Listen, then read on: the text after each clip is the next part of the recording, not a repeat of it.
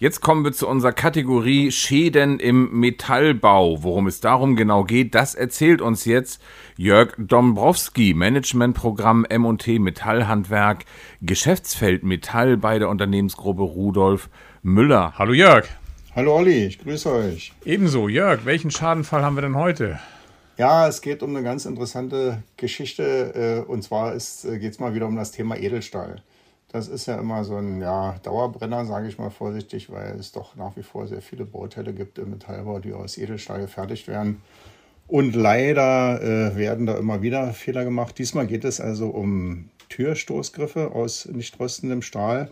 Und zwar wurden die an äh, 58 äh, Häusern verbaut. Also das waren Einfamilienhäuser in der Nähe der Ostseeküste und die zeigten schon nach einem Jahr äh, deutliche Korrosionsspuren. Man vermutet ja äh, nicht unbedingt bei Edelstahl, dass es korrigiert, weil es das heißt ja nicht rostender Stahl. Aber leider kann auch nicht rostender Stahl rosten, wie die Praxis immer wieder zeigt. Ja. Dann frage ich jetzt aber mal als halber Laie, ähm, normalerweise denkt man ja doch, äh, Edelstahl kann nicht rosten. Warum ist das denn im aktuellen Schadenfall doch passiert? Ja, äh, da gab es also mehrere Gründe dafür und äh, das ist ein ja, Irrtum, der, der so allgemein üblich ist oder immer wieder auftritt. Edelstahl kann leider doch rosten. Das hängt also von vielen Faktoren ab. Natürlich ist äh, das ein, ja, ich sag mal, ein, ein Material, was ja nur unter bestimmten Bedingungen rostet und äh, auch sehr, sehr schwierig ist, das zum Rosten zu bringen, aber es klappt eben doch immer wieder, weil es gibt äh, unwahrscheinlich viele Edelstahlsorten in den verschiedensten Legierungen.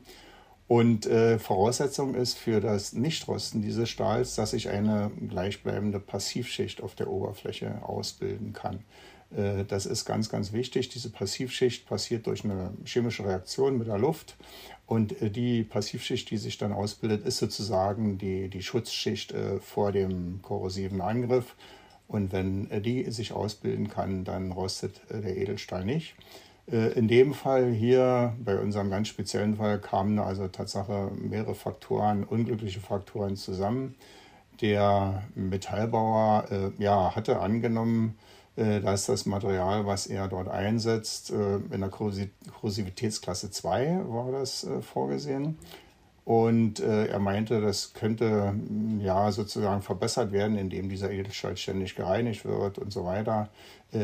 Das ist aber nicht passiert. Also die haben nicht gereinigt und er hat auch letztendlich nicht dran gedacht, dass diese Häuser dort in der Nähe der Ostseeküste lagen. Also die Regelungen geben dort sehr genau vor, was für ein Material dort eingesetzt werden kann. In dem Fall war es äh, ein Edelstahl der Werkstoffgruppe 1.4301 nach DIN EN 1088-2. Und äh, gerade hier war also der Schwefelgehalt äh, relativ hoch. Das ist immer ein ja, gefährlicher Punkt, wenn es um das Rosten von Edelstahl geht. Äh, also falsches Material, denn äh, die Zulassungen für Edelstahl sehen vor, dass in Meeresnähe die Korrosivitätsklasse 3 verwendet werden muss.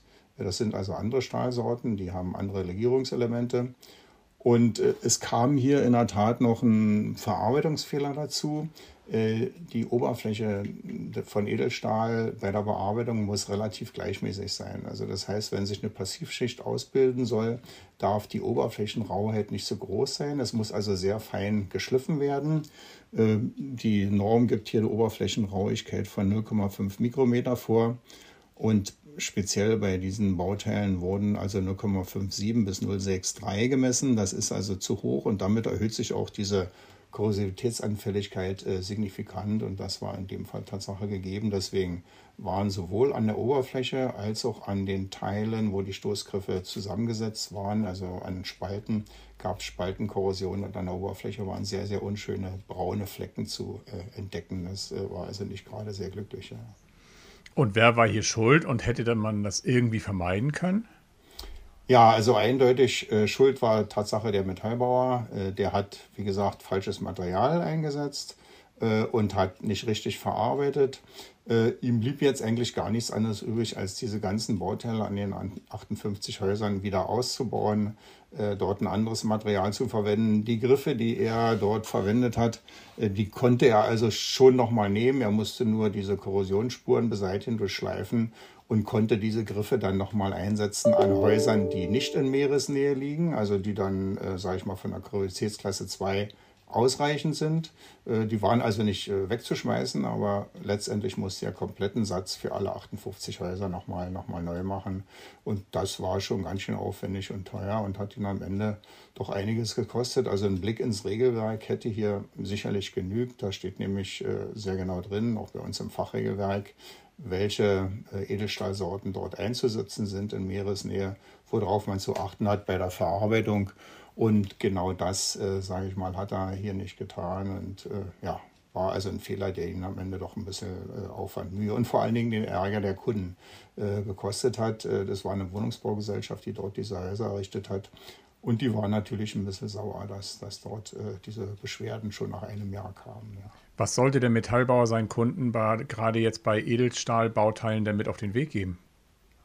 Ja, das ist ein, äh, eine Geschichte, die wir immer wieder äh, unseren Lesern empfehlen. Bei vielen Schadensfällen mit Edelstahl wird ganz einfach vergessen. Äh, da gibt es so einen ganz platten Spruch. Äh, Edelstahl wird ja auch als Niroster bezeichnet. Und äh, ein Referent hat dort einmal sehr schön formuliert, Niroster heißt nicht Niputzer. Also man muss Edelstahl auch reinigen, äh, damit sich gerade eben diese Passivschicht regelmäßig ausbilden kann. Und äh, wenn Edelstahl nicht gereinigt wird äh, mit bestimmten Reinigungsmitteln in bestimmten Abständen, äh, dann äh, kann es eben doch rosten. Und insofern kann ich nur jedem Metallbauer empfehlen, wenn er Edelstahlbauteile äh, herstellt und an seine Kunden übergibt, den Kunden eine Reinigungsempfehlung mitzugeben. Mit welchen Mitteln gereinigt werden kann, das findet er auch bei uns im Fachregelwerk und in welchen Abständen. Das sollte dem Kunden vorgegeben werden.